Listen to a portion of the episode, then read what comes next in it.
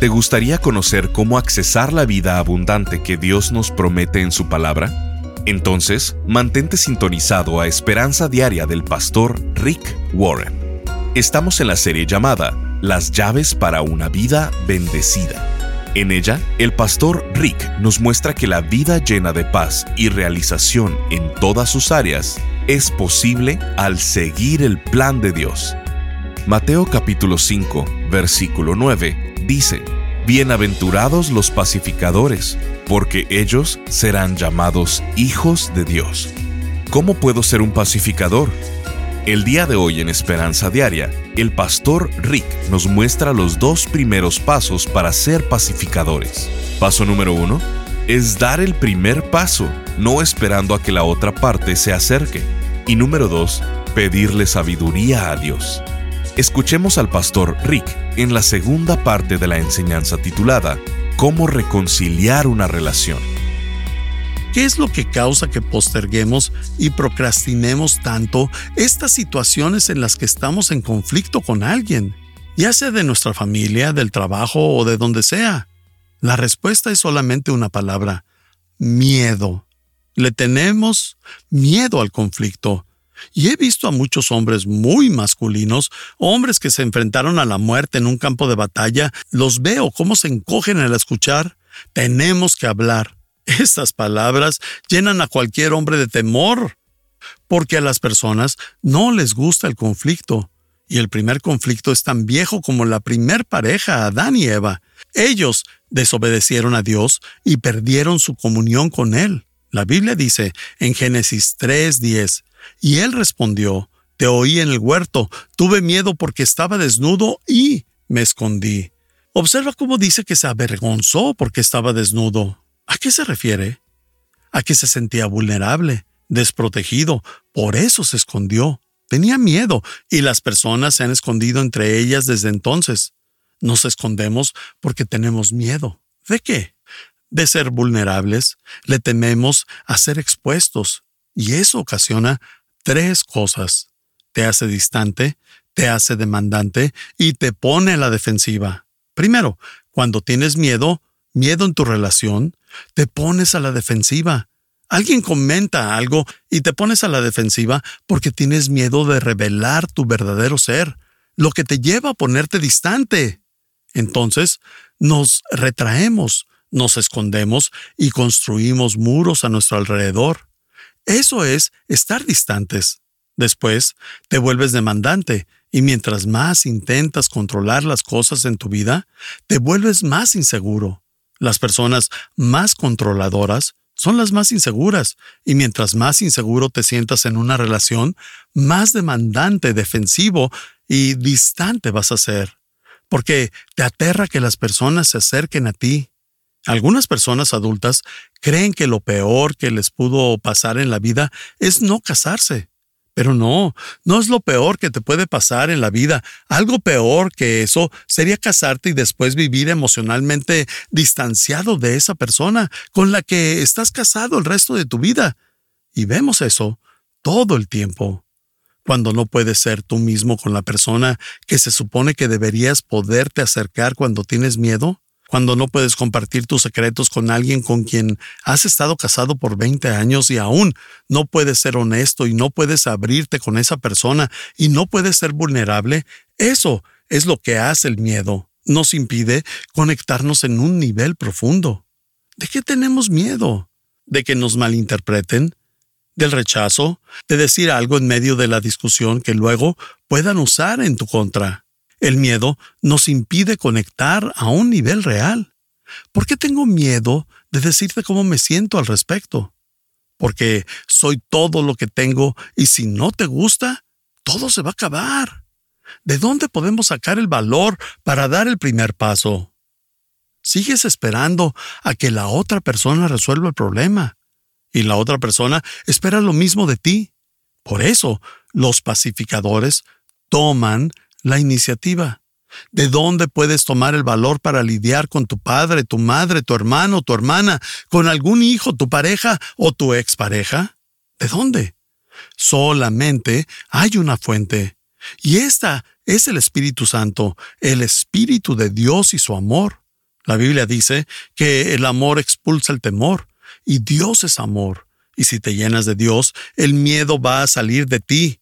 ¿Qué es lo que motiva a una persona racional a correr dentro de un edificio en llamas? El saber que hay un bebé ahí adentro. Es entonces cuando el miedo es superado por el amor al bebé y uno nunca cambia hasta que nuestro amor supera nuestro miedo o hasta que el dolor supera nuestro miedo. Y el punto de inicio para esto es decirle a Dios, necesito de tu amor, lléname de él porque el amor perfecto saca el temor. La Biblia dice en 2 de Timoteo 1.7, pues Dios no nos ha dado un espíritu de timidez, sino de poder, de amor y de dominio propio.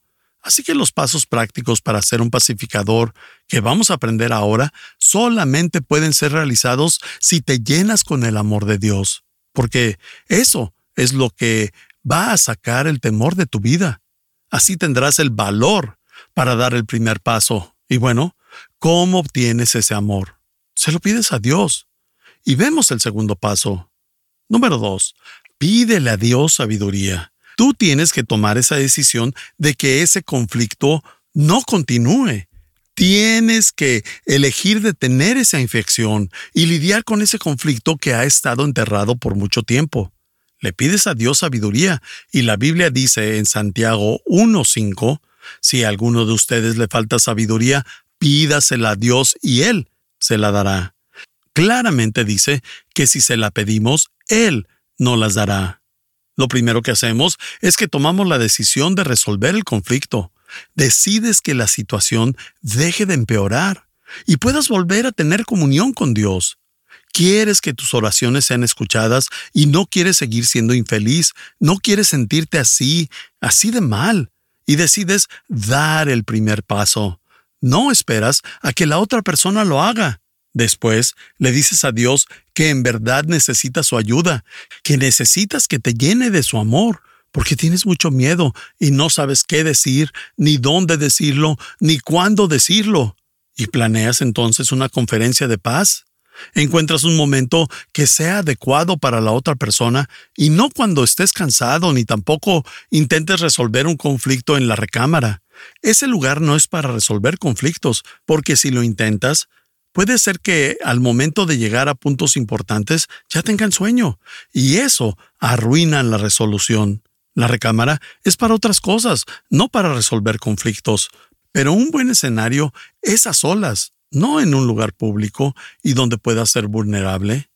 Y puedes pedirle a Dios que te ayude a decir lo que Él quiere que digas, dónde y cuándo Él quiere que lo digas le pides ayuda a Dios y le pides que te ayude a estar alineado a lo que Él quiere para que escuche tus oraciones porque está resolviendo tus conflictos. Estoy seguro de que desde que iniciamos a hablar de esto, ya pensaste en alguien en tu vida con quien tienes una relación quebrantada. Probablemente es algún familiar, tu pareja, tus hijos o tal vez alguien del trabajo. Así que, como tu pastor que te ama, quiero orar para que Dios te dé el valor de dar los pasos que veremos en este mensaje. Padre, sabes bien que todos tenemos temor de los conflictos. A ninguna persona racional le gustan. Y aún así, ¿nos dices que es más importante que arreglemos nuestro conflicto que la adoración? Señor, sabemos que no nos dices que regresemos a casarnos con la expareja ni cosas así. Simplemente nos dices que hagamos las paces, que traigamos armonía, y te pido que le des paz a estas personas, que les des el valor de reconciliarse a las personas de la iglesia, que les des el coraje para lidiar con las situaciones complicadas que han enterrado y han pretendido que no suceden. Señor, ayúdanos a enfrentar lo que pretendemos que no sabemos que está ahí. Ayúdanos a ser reales y a ser personas con integridad. Dios, danos el tiempo correcto, el lugar correcto y la palabra correcta con la actitud correcta para reconciliarnos con esa persona. En tu nombre oramos en el nombre de Jesús. Amén. Chicos, hombres, tal vez lo que más va a demostrar su masculinidad esta semana va a hacer que se armen de valor y enfrenten ese conflicto que los ha estado deteriorando y que tienen que resolver. Así que después de decidir dar el primer paso y de pedirle a Dios sabiduría, nos vamos a lo práctico. Número 3. Comienzo con lo que es mi culpa. Cuando te juntas para tener una conferencia de paz, no inicias con lo que la otra persona hizo mal. No empiezas con un montón de acusaciones ni con las formas en las que fuiste herido. Eso viene después.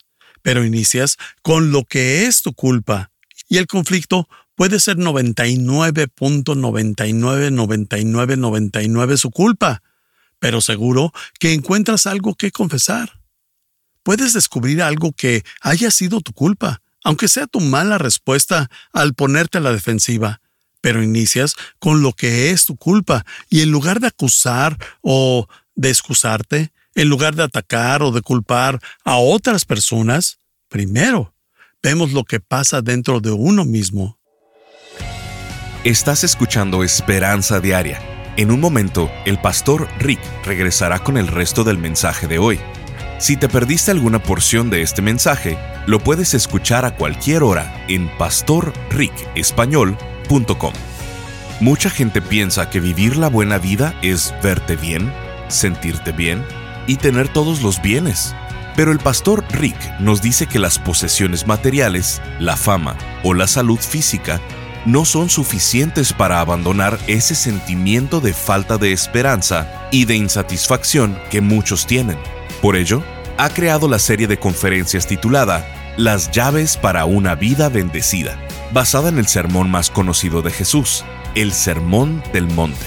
Tomado de él, el pastor Rick imparte ocho lecciones prácticas para que logremos vivir la vida abundante que Dios quiere que vivamos. ¿En qué tengo que depender?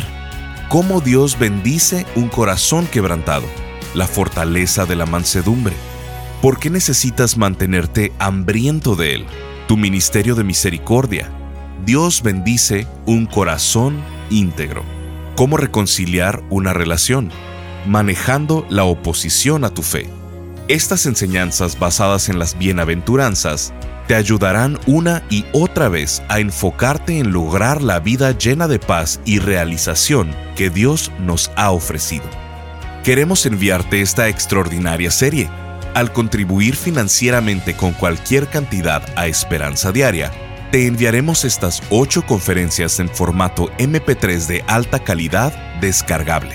Solo visítanos en pastorricespañol.com o llámanos al 949-713-5151. Eso es al 949-713-5151 o en pastorricespañol.com. Al estar ahí, te invitamos a que te suscribas para recibir vía correo electrónico el devocional y podcast diario del Pastor Rick. Ahora, volvamos con el Pastor Rick para escuchar la conclusión de esta transmisión. Chicos, hombres, tal vez lo que más va a demostrar su masculinidad esta semana va a ser que se armen de valor y enfrenten ese conflicto que los ha estado deteriorando y que tienen que resolver. Así que después de decidir dar el primer paso y de pedirle a Dios sabiduría, nos vamos a lo práctico.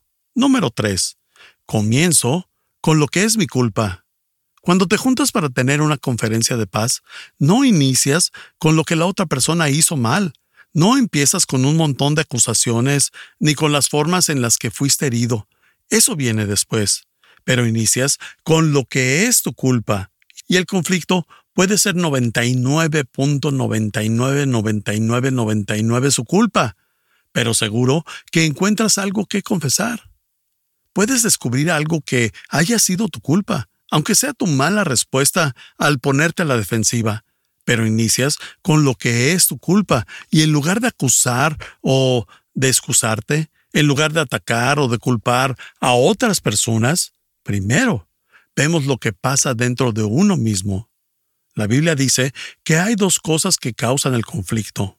La primera es el egocentrismo, todo lo que está dentro de mí. Si estoy lleno de paz, es difícil que algo me moleste. Si estoy lleno de amor, casi nada me irrita. Si estoy lleno de Jesús, es raro que algo me moleste. Por el contrario, si estoy lleno de mí mismo, de ego, de orgullo, si solo pienso en mí, lo que sea puede irritarme o hacerme enojar. Puedes hacer la cosa más insignificante y si estoy lleno de esas cosas, tú puedes herir mis sentimientos muy fácil y muy rápido. Por eso, todo depende de lo que llevo dentro. Si estoy en paz conmigo y con Dios, muchas cosas pasan a ser intrascendentales porque estoy en paz. Así que lo que Dios dice es que la raíz del conflicto y del estrés en tu vida no son los tontos con los que trabajas, es lo que está dentro de ti, porque si estuvieras en paz, no te molestarían. Lo que hicieran no te preocuparía, porque la principal causa del conflicto es el egocentrismo. Yo quiero lo que quiero, cuando lo quiero y como lo quiero, y tú quieres lo que quieres, como lo quieres y cuando lo quieres. Entonces, mis deseos chocan con los tuyos y ahora tenemos un problema. La Biblia dice en Santiago 4.1, ¿de dónde surgen las guerras y los conflictos entre ustedes? ¿No es precisamente de las pasiones que luchan dentro de ustedes mismos? No dice que son causados por las personas que te rodean. Ese conflicto que tienes con otra persona está dentro de ti. Todo inicia contigo. Cuando tengo paz interna, lo externo no me afecta. Cuando tengo paz interna, estoy en paz con Dios, estoy en paz contigo, estoy en paz conmigo mismo y lo que pasa externamente no me molesta. Eso no significa que estoy de acuerdo con todo lo que veo, porque hay muchas cosas con las que puedes no estar de acuerdo, pero no te altera. Y tampoco significa que no hay que hacer cambios en ciertas cosas, porque hay muchos cambios que hacer a mi alrededor y en mis relaciones, sino que no me angustio por eso. Puedo no estar de acuerdo y no angustiarme por ello, y si te angustias, no es por las personas a tu alrededor, sino que estás afligido por algo en tu interior y eso responde a esas situaciones o personas a tu alrededor. Puedes no estar de acuerdo con algo y no afligirte por eso. Cuando hacía consejerías matrimoniales, no puedo contar la cantidad de parejas que atendimos, pero noté que la razón principal de los divorcios era que ellos decían que no eran compatibles. Amigos, no existe eso de la incompatibilidad. Ese es un término inventado por los abogados de divorcios para justificarse. Todos somos incompatibles porque todos somos diferentes. Nadie va a ser completamente compatible contigo porque nadie es exactamente como tú. Así que, sin importar con quién estés o con quién te casaste, vas a ser incompatible y la verdad es que puedes tener una buena relación con quien quieras tener una buena relación y amas a quien decidas amar. Y si tuvieras que resumir miles de horas de consejería matrimonial en dos palabras, esto te va a ahorrar mucho dinero. Estas son las dos palabras que harán de tu matrimonio un éxito. Ya madura. Deja de ser un pequeño inmaduro, porque la inmadurez es la que hace que los matrimonios mueran, no la incompatibilidad. Es inflexibilidad. Yo quiero lo que quiero y lo quiero ahora mientras tú quieres lo que quieres y lo quieres ahora. Y ninguno de los dos es lo suficiente adulto o maduro, inteligente o espiritual para cambiar. Estoy más dispuesto a que todo esto acabe y tú también estás más dispuesto a que todo termine que alguno de los dos cambie de parecer. No tiene nada que ver con incompatibilidad, porque si esa fuera la excusa, los primeros seríamos Rick y Kay. Somos lo opuesto en cada célula de nuestro ADN.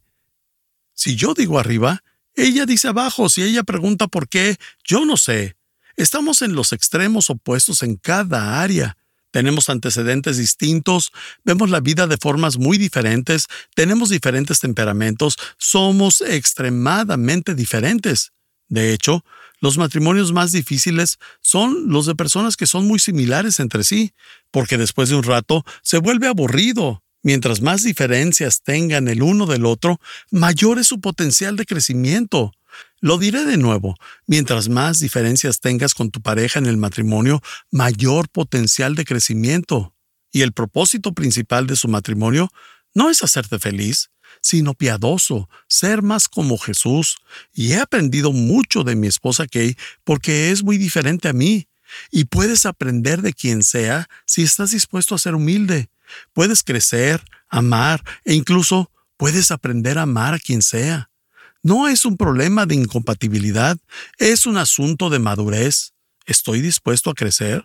¿Estoy dispuesto a dejar de ser egoísta, a ser flexible? ¿Estoy dispuesto a aprender o prefiero morir que hacer cualquiera de estas cosas? Si tienes oportunidad, te recomiendo escribir es más gratificante resolver un conflicto que disolver una relación. Es más gratificante resolver un conflicto que disolver una relación. Kay y yo también tuvimos muchos problemas en los inicios de nuestro matrimonio. Y de hecho, de no ser por Jesús, nos hubiéramos divorciado. No tendría los hijos que tengo, ni los nietos que tengo. No habría la iglesia de Saddleback y muchos de ustedes aún no conocieran a Dios. Pienso en estas cosas en estas bendiciones que Dios ha hecho en el mundo a través de nosotros y que pudieron no pasar si hubiera escuchado mis temores o si Kay hubiera escuchado los suyos. Es más gratificante resolver un conflicto que disolver una relación. Así que está en nuestra naturaleza ser egocéntricos. No pienso en ti, pienso en mí. Y por cierto, tú tampoco piensas en mí, piensas en ti. De hecho, en este momento estás pensando en ti. ¿Esto qué significa? ¿En qué me va a ayudar? El punto es mi naturaleza es ser egocéntrico y necio. Y si quiero tener una buena relación, amistad, una relación laboral, matrimonial, una mejor relación con mis padres o con mis hijos, tengo que pensar menos en mí y más en ti, porque la Biblia expresa claramente que la causa del conflicto es el egocentrismo, el egoísmo. La segunda causa del conflicto es el orgullo, porque el orgullo me hace necio, me ofendo fácilmente. Las personas humildes no se ofenden fácilmente, las orgullosas sí, lo hacen todo el tiempo. Proverbios 13:10 dice, la gente orgullosa provoca peleas. Está en Proverbios 13:10 y es un versículo tan corto que te reto a aprenderlo esta semana. Vamos a decirlo juntos. Proverbios 13:10. La gente orgullosa provoca peleas. ¿Dónde está? En Proverbios 13:10. Vas a necesitar este versículo. Por cierto, ¿qué dice Proverbios 13:10? La gente orgullosa provoca peleas. ¿Dónde está? En Proverbios 13:10. Ese fue el primer versículo que Kay y yo nos memorizamos en nuestro matrimonio. Nos lo memorizamos en la luna de miel. ¿Por qué ahí? porque lo necesitamos en la luna de miel. Ya nos teníamos mutuamente abrumados. ¿Somos tan diferentes? Quiero hacer esto. No, mejor aquello. Pero tú quieres hacer esto y eso otro. Tuvimos que aprender ese versículo esta semana o nuestro matrimonio hubiera terminado. Estás escuchando Esperanza Diaria. El pastor Rick regresará en un momento para cerrar la transmisión del día de hoy. Este mensaje lo recibimos desde México. Hola, Pastor Rick. Mi nombre es Paola y soy de la Ciudad de México.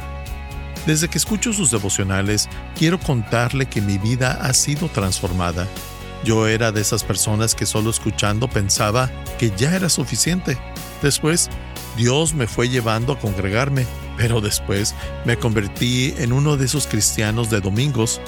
Pero le he de confesar que cuando empecé a escucharlo, Dios me ha hablado de tal manera que ha ido cambiando esos malos hábitos.